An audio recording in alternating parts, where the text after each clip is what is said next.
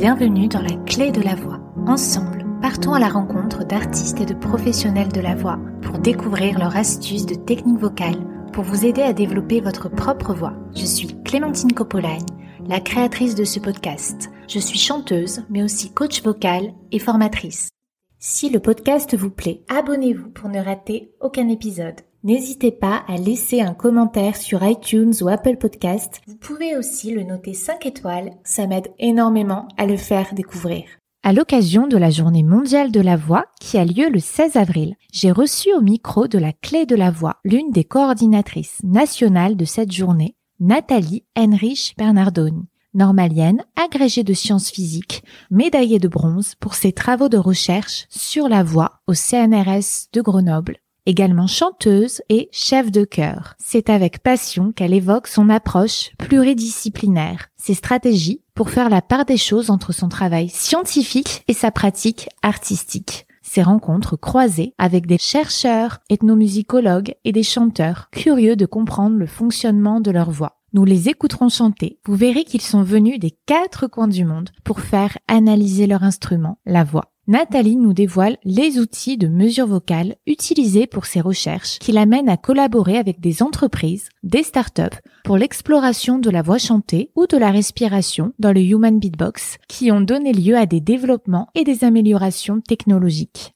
Nous parlons aussi de l'importance de la voix au quotidien, comment en prendre soin et compenser les effets délétères du port du masque, mais avant tout de son métier, à ses yeux, le plus beau du monde. Je vous laisse écouter cette première partie d'épisode.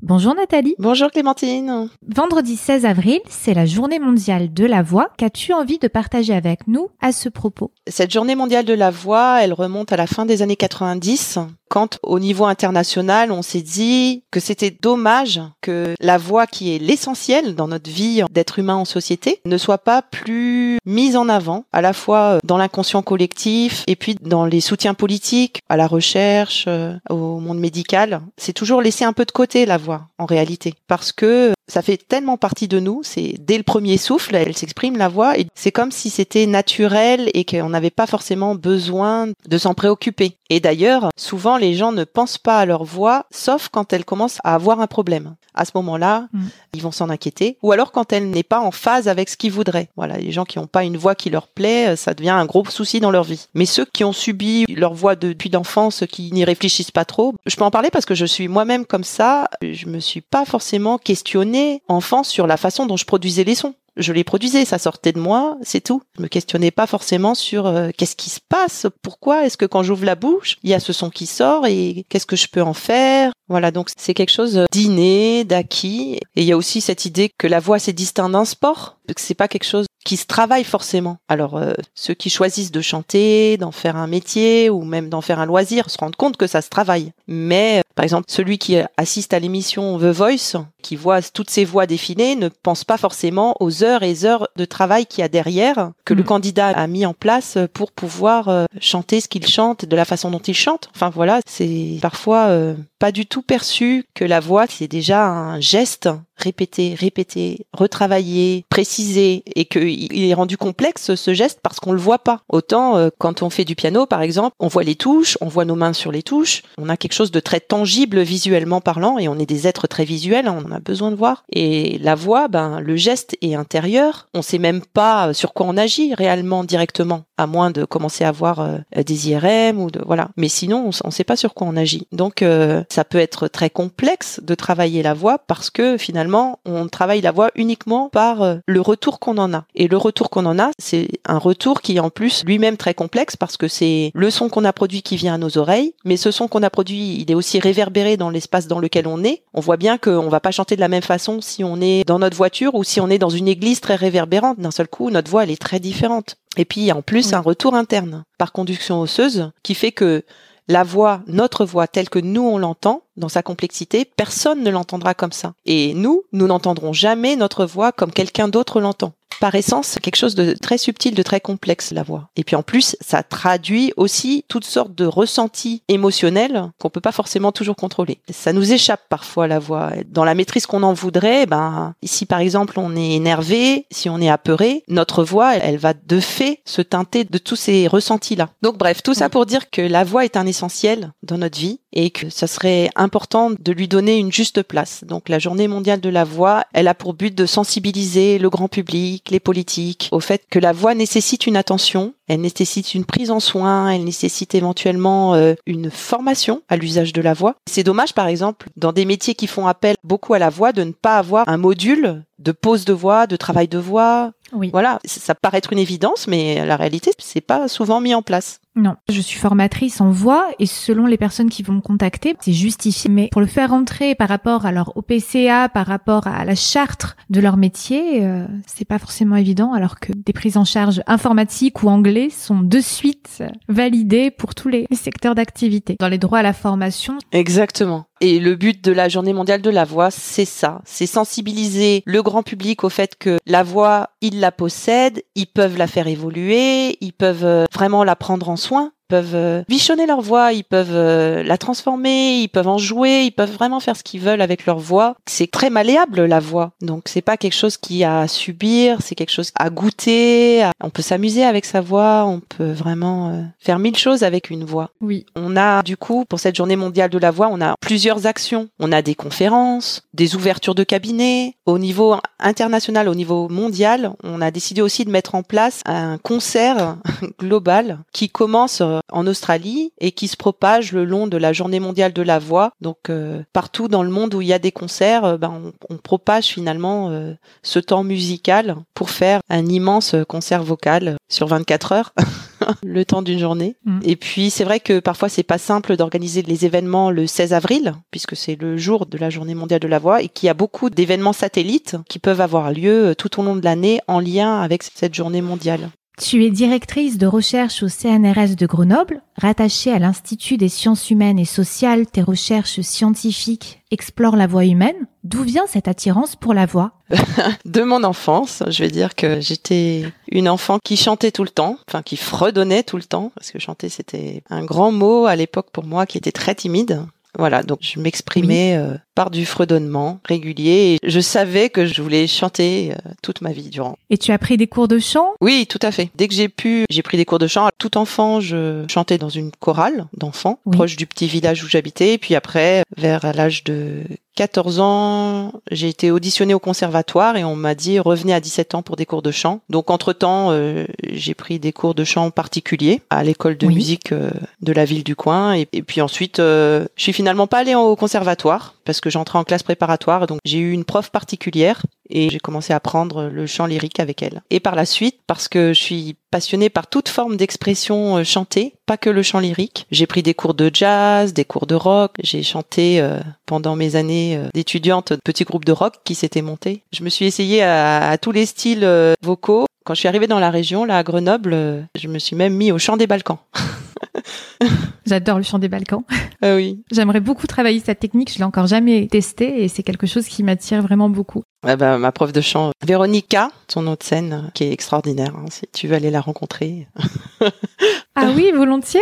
Et elle est à Saint-Hilaire-du-Touvet. Et ce que je voulais savoir, c'est est-ce que tes ressentis ou tes intuitions en tant que chanteuse t'aident dans tes recherches et inversement? C'est pas une question facile pour moi parce que justement, j'ai toujours euh, voulu faire la part des choses entre euh, mon travail en tant que scientifique et euh, ma pratique en tant qu'artiste. Je voulais pas être à la fois l'observateur et l'observé. Pour la petite anecdote, c'est d'ailleurs euh, une raison pour laquelle j'ai beaucoup hésité à aller dans des recherches scientifiques sur la voix chantée, parce que j'avais commencé par travailler en acoustique musicale sur la flûte traversière, et en faisant ces recherches dans le cadre d'un master euh, en Australie, je m'étais rendu compte que travailler sur l'instrument, eh ben, ça donnait une autre vision de l'instrument. C'était plus la même relation. Quand j'écoutais la flûte traversière, ben, j'écoutais plus simplement de la flûte traversière, j'écoutais aussi euh, tout ce que j'en savais du point de vue de l'acoustique musicale. Ça me perturbait. Puisque tu perdais un petit peu le côté émotion ressenti.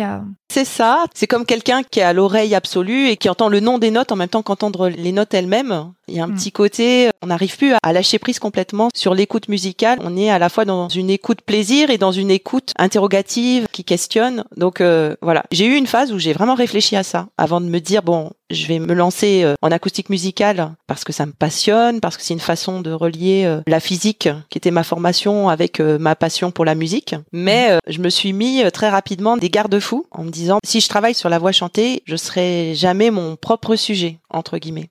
Donc j'essaye de faire cette part des choses. C'est pas toujours facile parce que par exemple, on va vous questionner. Bah, typiquement, ma directrice de thèse euh, un jour m'a questionné sur euh, ma voix de tête et ma voix de poitrine. Et, et en fait, je m'étais jamais posé cette question-là. Donc ça m'a obligé à explorer ma voix un peu différemment à la lumière de ce que j'apprenais euh, de la physiologie vocale. Oui. Et ça fait combien de temps que tu étudies la voix dans tes recherches? J'ai eu la chance euh, de commencer une thèse sur le sujet en 1998. Donc c'est vraiment euh, depuis cette date-là, donc euh, ça fait presque 23 ans que j'étudie la voix, la voix parlée, la voix chantée, la voix sous toutes ses formes d'expression. Et est-ce que tu veux bien nous parler donc de ton métier de chercheuse sur la voix? Ah bah c'est le plus beau métier du monde.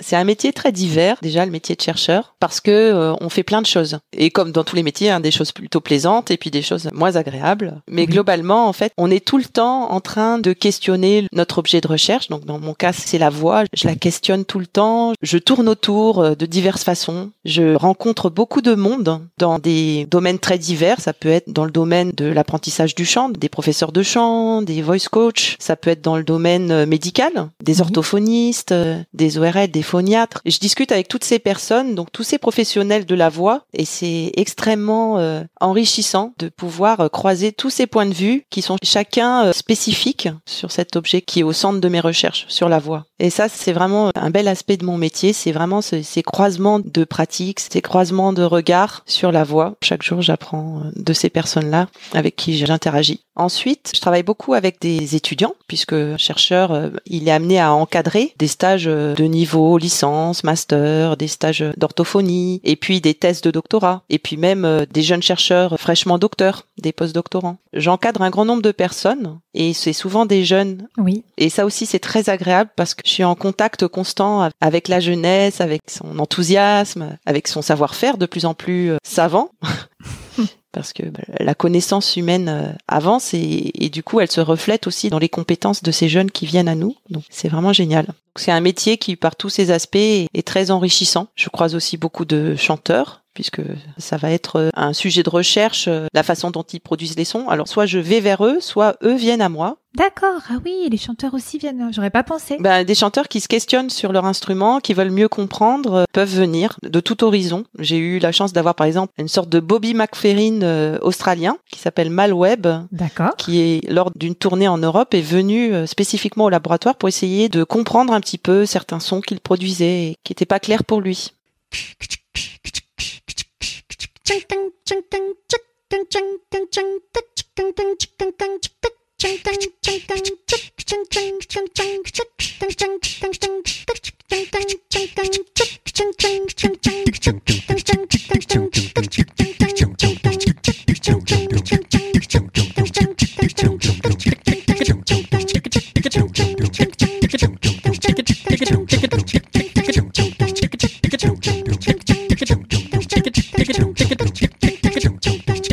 atsamdok bahomiye jogba mawunye jogba da joye deha atsamdok bahomiye mawunye jogba da joye atsamdok bahomiye jogba mawunye jogba da joye deha Song dog boho mi de ma wun yi dog bara jo ye We vile pek jano ma wekbe Jano ma jodana we vile We vile pek jano ma wekbe Jano ma jodana we vile Azazu to mi lakbe Azom dog boho mea amarello Chechenyo what's war At some dog Bahomi day Ma wun ye dog para do yellow At some dog Bahomi ye dog Ma wun ye dog para do you deha At some dog Bahomi day Ma wun ye dog para do ye At some dog Bahomi ye dog Ma wun ye dog para do you deha At some dog Bahomi day Ma wun ye dog para do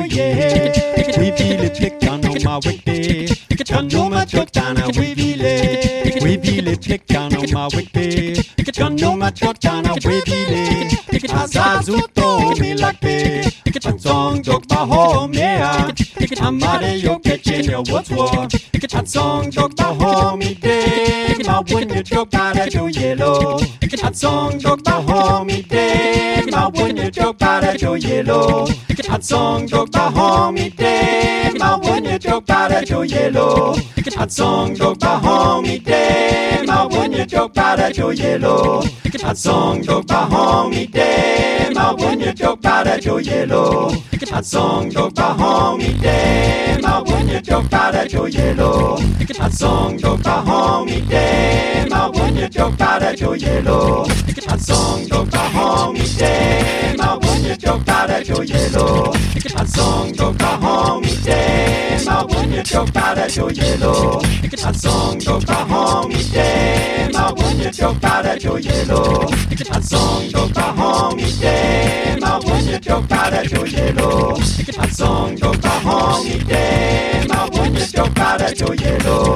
A song chokta hongi te Ma Miss Dokare Joyelo, Hansong Dokta Homite, Mabunya Dokare Joyelo, Hansong Dokta Homite, Mabunya Dokare Joyelo, Hansong Dokta Homite, Mabunya Dokare Joyelo. Donc euh, oui, les chanteurs euh, vont être parfois très curieux de leur production vocale et donc vont venir à nous. Ça c'est génial. Ah, c'est super. Oui, ça. ça permet vraiment euh, d'avoir une interaction forte avec eux, eux experts de leur instrument et nous à pouvoir apporter une lumière un peu différente sur ce qu'ils font. D'accord, donc ils peuvent prendre contact spontanément avec vous et selon tes disponibilités et celles de ton équipe, Voilà. vous étudiez leur voix et vous répondez à leurs questionnements. Ah, oui, oui, euh, c'est pour nous, c'est des belles opportunités parce que c'est la meilleure situation. Quand le chanteur euh, a une production un peu particulière sur laquelle il se questionne, pour nous, c'est vraiment euh, c'est la petite enquête à, à mener pour comprendre euh, ce qu'il y a derrière son questionnement. Et c'est comme ça d'ailleurs que de belles recherches euh, se sont mises en place.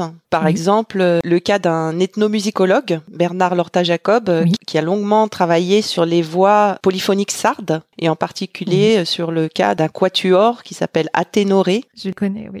Je chante en Corse et j'ai été amenée à chanter en Sardaigne et j'adore bah, tout ce qui est musique du monde. Voilà.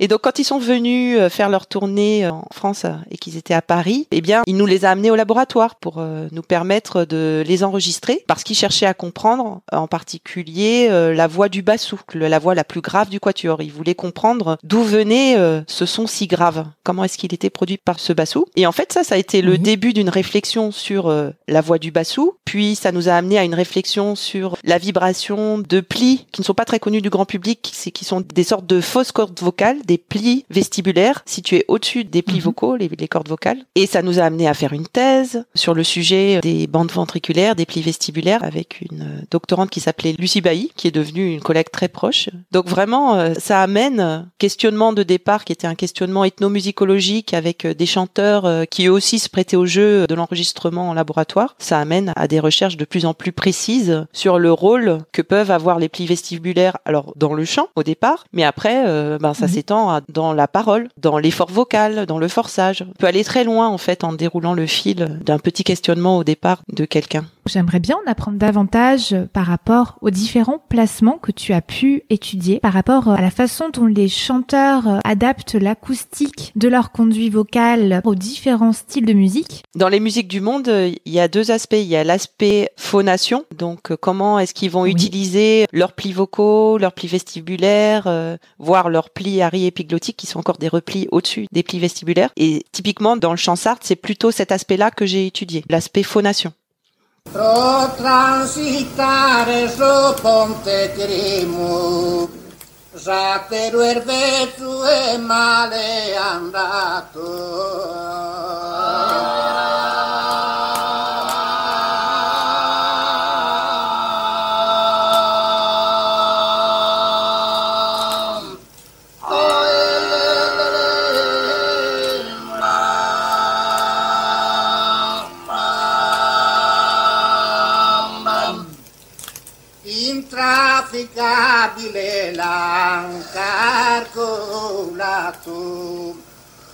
sulam fatu priman.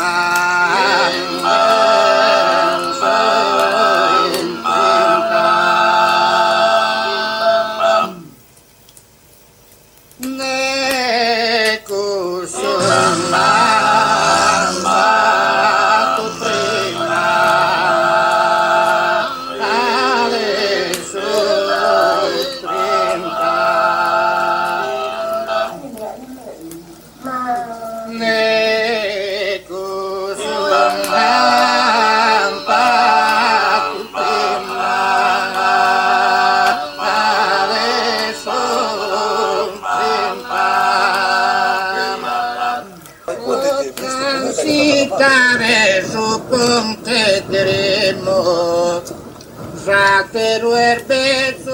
male andato.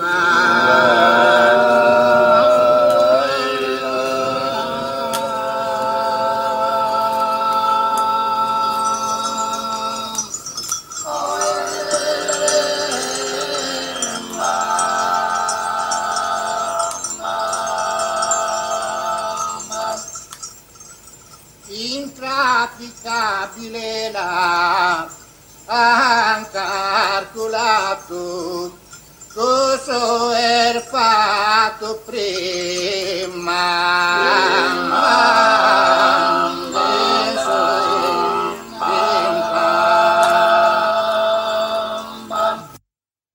On peut euh, voir aussi dans les expressions vocales à travers le monde des usages divers et savants entre guillemets des gestes articulatoires supralaryngés. Donc tout ce qui est geste de la langue, euh, ouverture euh, des lèvres, abaissement ou élévation du palais, du voile du palais mou. Oui. Voilà, on a finalement une grande diversité de contrôles possibles de notre articulation. Et c'est vrai que dans les voix du monde, on peut avoir des contrôles très très étonnants. Alors là, je pense par exemple au Rumi mongol. Là encore, euh, mon intérêt pour le Rumi mongol. Il est venu d'une visite d'un mongol, d'un chanteur mongol, Bayatar euh, Davasuren, qui est venu au laboratoire avec Bernard Faure, qui s'intéressait euh, à ce type d'expression vocale. Bayatar venait donner un concert, faire des masterclass, et donc Bernard Faure est venu me demander de pouvoir l'accueillir au laboratoire et regarder un petit peu ce que faisait Bayatar. Ça a été une première expérience assez amusante.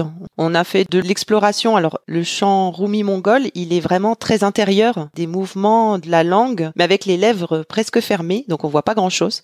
Et donc là, on s'était amusé à à mettre en place euh, une technique d'imagerie ultrasonore de la langue qui avait été développée par mon collègue Thomas Hubert au laboratoire. Voilà, pour essayer de voir un petit peu comment la- la langue bougeait à l'intérieur, euh, alors même qu'on ne voyait pas grand-chose euh, de l'extérieur. Et par la suite, euh, j'ai été amenée à participer à, à l'une ou l'autre des masterclass de Bayar Bahatar pour présenter un petit peu ses observations. Et ensuite, j'ai eu la chance d'interagir avec un autre ethnomusicologue qui est passionné par le chant roumi mongol, qui est Johanny Kurté. Et Johanny, lui, dans le cadre de sa thèse, était carrément allé en Mongolie apprendre le chant mongol auprès de maîtres de chant diphoniques. C'est très intéressant parce que son parcours euh, dans le cadre de ses travaux de thèse et puis plus tard euh, dans le cadre de son travail d'ethnomusicologue de terrain a été euh, documenté dans deux films maître de chant euh, diphonique et puis voyage en diphonie. Dans le cadre d'une tournée qu'il organisait de chanteurs mongols euh, en Europe eh bien on a pu les accueillir au laboratoire. On a pu enregistrer une base de données euh, vraiment euh, unique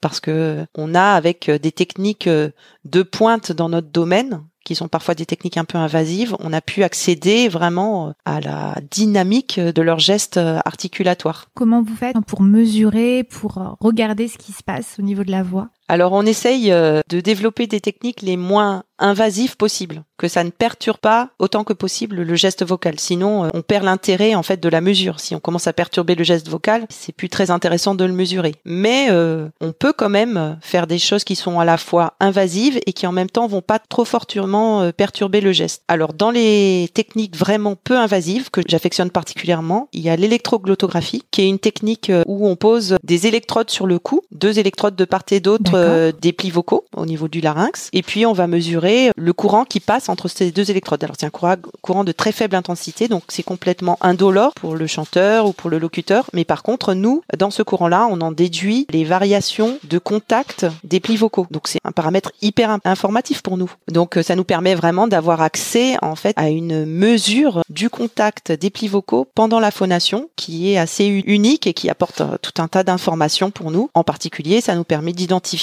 le mécanisme laryngé dans lequel euh, le chanteur est en train de s'exprimer et on va pouvoir euh, savoir s'il est en train d'utiliser des plis vocaux avec une forte épaisseur, avec une faible épaisseur, voilà, s'il y a un couplage ou une dissociation dans la microstructure du pli. Voilà, on a accès à un grand nombre d'informations très pertinentes pour nous avec l'autographie, alors même que c'est peu invasif. C'est d'ailleurs utilisé en clinique par les orthophonistes dans le cadre de bilans vocaux sans que ça perturbe trop le geste. Donc ça c'est très non invasif. Pour les chanteurs Rumi, on, a utilisé une technique qu'on peut considérer invasive, qui est de coller des petits capteurs, des petites bobines sur la langue. Ça s'appelle l'articulographie électromagnétique. Euh, voilà. Donc alors c'est invasif au sens où ben il y a une petite bobine qui est collée sur le point de chair qu'on veut imager. Dans ce cas, on veut regarder comment ce point de chair, euh, ce point de la langue se déplace dans l'espace. Mais euh, ça n'empêche pas pour autant le chanteur ou le locuteur de produire sa parole, son chant. Chaque capteur mesure combien pour imaginer un petit peu? Ah, c'est tout petit, on va dire un millimètre carré.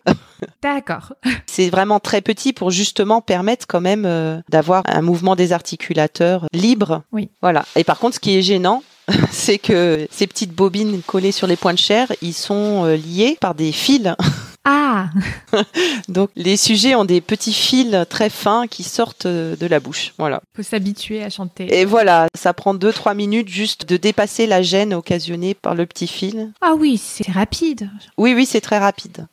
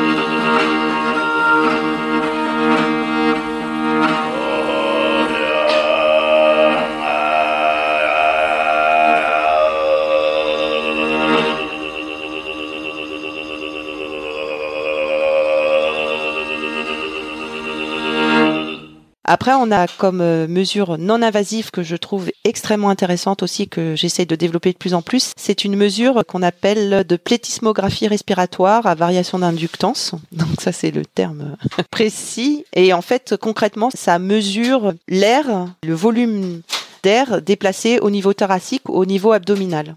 Donc ça pour monitorer un petit peu la respiration du sujet, c'est très intéressant. Et oui, ça surtout bah, pour tout ce qui est bah, technique, par exemple de comédie musicale ou de chant lyrique, ou par exemple quand on va mettre beaucoup d'air, euh, faire une voix un peu soufflée en musique actuelle. Ça aussi, ça se perçoit? Voilà, on peut effectivement euh, faire des mesures euh, des comportements thoraciques et abdominaux dans ce type de chant, et puis on peut reconstruire le volume global d'air expiré ou inspiré pendant ce type de chant. Alors actuellement, on l'utilise pour le beatbox, le human beatbox.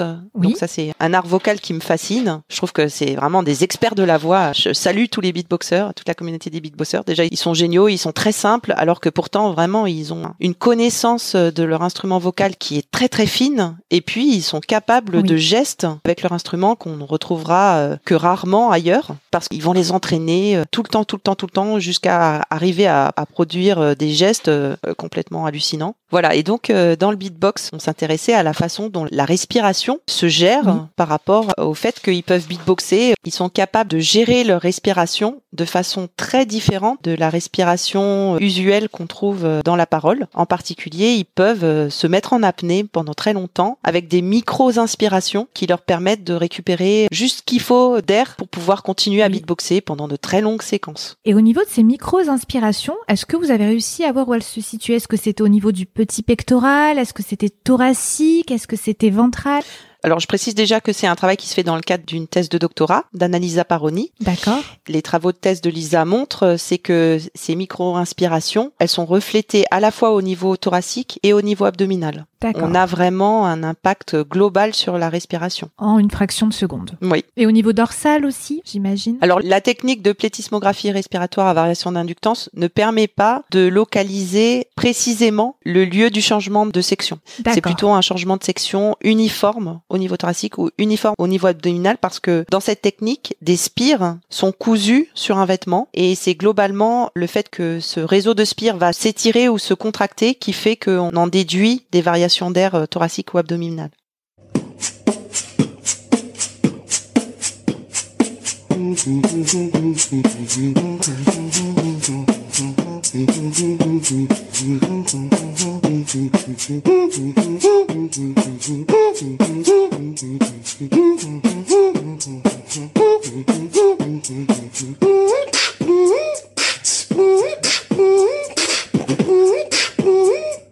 Ever,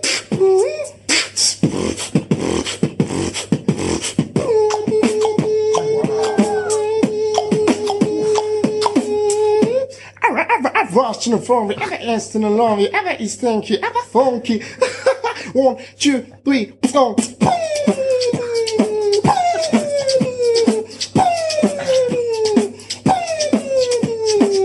Oh, Wake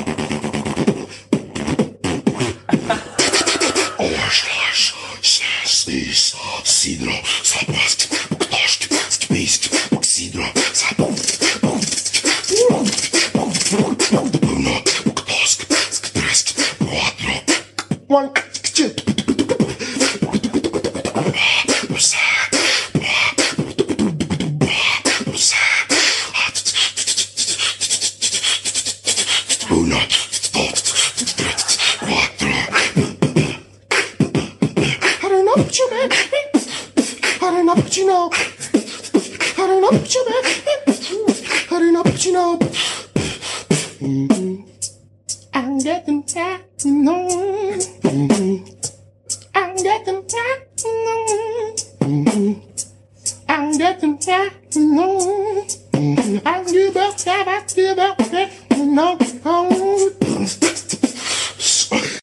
Pour euh, La petite pub, c'est une jeune boîte lyonnaise qui développe euh, ce dispositif pour le petit animal jusqu'à présent. Et cette boîte s'appelle Et euh, ils ont accepté à notre demande de le penser pour la respiration humaine. Donc euh, ça, c'est un joli échange en fait euh, entre euh, une start-up avec des jeunes qui ont fait leur doctorat euh, sur la respiration et la plétismographie et qui euh, ont développé euh, une entreprise qui vend des plétismographes pour le petit animal de laboratoire. Grâce à eux, nous, on se retrouve avec la possibilité de pouvoir euh, mesurer la respiration euh, sur l'humain. C'est très intéressant. Et est-ce qu'il vise à ouvrir au plus grand public pour que, par exemple, les apprentis chanteurs ou les professeurs de chant puissent l'utiliser Ah, je pense que à terme, ça sera un, un marché intéressant pour eux, mais ça demande des développements, ça demande du temps. Potentiellement, il y a un grand marché pour tout ce qui est pratique vocale, amateur et professionnel, et puis il y a un marché pour tout ce qui est orthophonie, parce que l'orthophoniste en cabinet euh, sera sûrement très intéressé d'avoir la possibilité euh, d'avoir un biofeedback en fait de la respiration du Oui, patient euh, quand on fait un travail de voix, par exemple. Et est-ce qu'il y a eu d'autres échanges comme ça de start-up qui créent en partenariat avec vous euh, pouvoir mesurer la voix C'est quelque chose qui se fait fréquemment en recherche.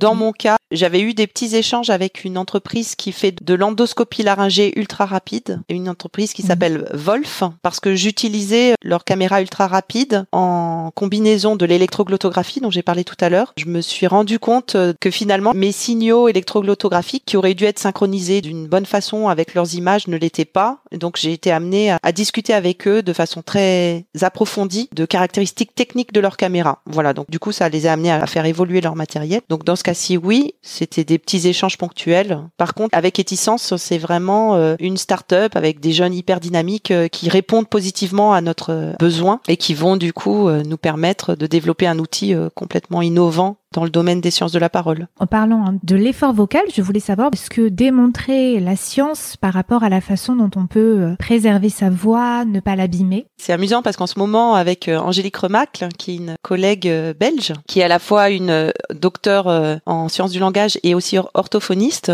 on donne des petites conférences sur la communiquer avec un masque. On parle à la fin de ces règles d'hygiène vocale qui peuvent être mises en place pour préserver sa voix, pour en prendre soin. Elle en parlerait beaucoup mieux que moi, mais je peux vous donner effectivement quelques pistes euh, sur ça. La première chose, c'est que pour prendre soin de sa voix, eh bien, il faut, euh, comme un sport, la pratiquer avec modération. C'est-à-dire que si vous êtes amené à parler beaucoup, il faut euh, ménager autant de pauses vocales. Quand une personne parle pendant une heure, eh bien, ça peut être intéressant de se reposer vocalement derrière. Ça, c'est la première chose. La deuxième chose, c'est de bien s'hydrater. Là encore, la voix est un sport. L'hydratation est essentielle et souvent oubliée. On pense pas que parce qu'on parle beaucoup, on a forcément besoin de boire beaucoup. Et pourtant, euh, c'est Mm. bien de ponctuer euh, les discours euh, de temps euh, où on se désaltère. Ça a aussi l'avantage de faire faire des pauses spontanément dans le discours. Les pauses, la désaltération sont déjà deux aspects euh, très très simples à mettre en œuvre et vraiment euh, très efficaces pour prendre soin de sa voix. Après, il y a toute l'hygiène vocale intuitive, euh, comme par exemple euh, éviter le tabagisme, euh, éviter les environnements bruyants, éviter euh, les environnements avec des gaz qui peuvent être agressifs. Oui. Voilà. Et puis après, il y a dans la façon de vous exprimer toute une série de règles possibles à mettre en place pour poser sa voix. On peut éviter de parler trop fort. Il y a d'autres façons, d'autres stratégies que de parler fort si on veut ménager sa voix et parler longtemps sans se fatiguer. Hum, Après, c'est vrai que le masque éteint quand même un petit peu la voix. Ça, c'est un peu le problème. Ça oblige à parler un petit peu plus fort. Oui, tout à fait. Le masque euh, atténue la voix, parfois de façon très conséquente. Du coup, on- va éventuellement être amené à parler plus fort. Mais encore une fois, on peut aussi choisir de pas parler plus fort, mais par exemple d'hyperarticuler, de ralentir le débit. Le fait de ralentir le débit et d'hyperarticuler permet parfois de compenser le fait euh, qu'on est moins sonore. Très bien. Ces stratégies euh, à utiliser euh, pour les locuteurs euh, qui doivent parler toute la journée. Oui. Et juste un petit mot sur le masque, il a un, autre effet délétère, c'est qu'il masque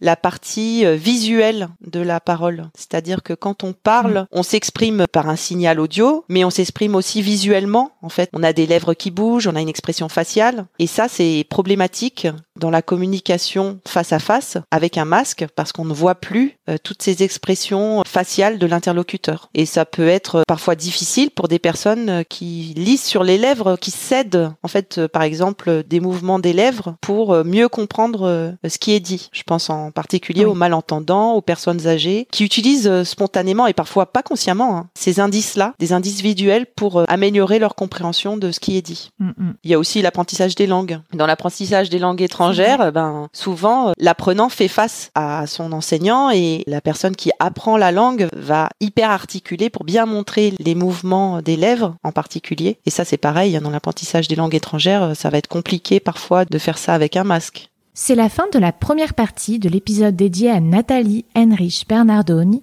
La suite, mercredi prochain. La clé de la voix, c'est fini pour aujourd'hui. Je vous dis à la semaine prochaine. N'hésitez pas à recommander le podcast à vos proches, à mettre une évaluation 5 étoiles et un petit commentaire sur la plateforme d'écoute pour le soutenir. D'ailleurs, je tirerai au sort l'un d'entre vous qui aura fait cela. Il gagnera une analyse personnalisée sur sa voix d'après un enregistrement audio ou vidéo ou bien mon kit de souffle que j'ai créé pour mes élèves. Pour aller plus loin, rendez-vous sur la clé. Je vous dis à mercredi prochain. Merci d'avoir écouté jusqu'au bout. Pour retrouver les liens mentionnés, c'est sur la description. N'hésitez pas à nous taguer, que ce soit sur Instagram ou sur votre réseau social préféré.